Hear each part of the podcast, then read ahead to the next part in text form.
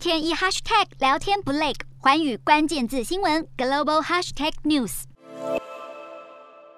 跨的全名四方安全对话，而跨的起源则是二零零四年印度洋大海啸之后，日本、美国、澳洲、印度四国共同合作，提供人道跟灾难援助。经过这次经验，二零零七年时任日本首相的安倍晋三主张日美澳印四国加强合作，应对中国大陆崛起。结盟成四方安全对话，同年在孟加拉湾举行马拉巴尔联合军演，但跨的成立不久就沉寂下来，长达十年。分析认为，主要原因是因为时任澳洲总理的陆克文担忧跨的会惹怒中国当局，再加上安倍晋三二零零七年下旬突然请辞，同时印度总理辛格也不愿公然与中国大陆对抗。所以跨的一直停摆到二零一七年。二零一七年，川普就任美国总统，美方强调推动印太战略对抗中国大陆的一带一路，再加上被指为右翼的日本安倍晋三以及民族主义者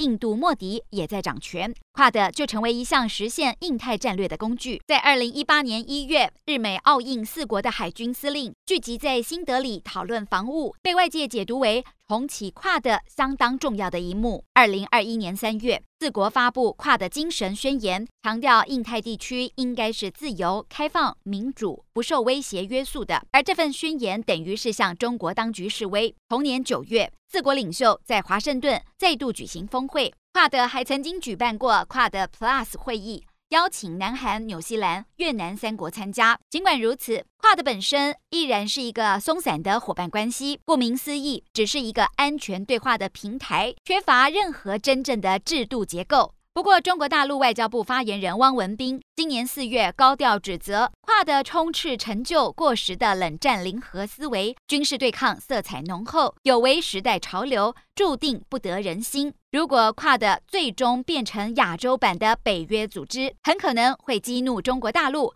做出进一步反应。另一方面，印度在乌俄战争开打之后，对俄罗斯能源反而增加购买数量，与强硬制裁俄罗斯的美国、日本、澳洲并不同调。再加上被指为亲中的澳洲工党新总理艾班尼斯上任跨的作为一个反中平台，四国本身是否够团结？也值得打上一个大大的问号。Hello，大家好，我是寰宇新闻记者涂文君。如果你有聊天障碍、话题匮乏，想要跳脱舒适圈，现在只要追踪寰宇关键字新闻 Podcast，就可以体验一场沉浸式的国际新闻饗宴。从政治、经济到科技，一百八十秒听得懂的国际趋势，让你一天一 Hashtag 聊天不 lag。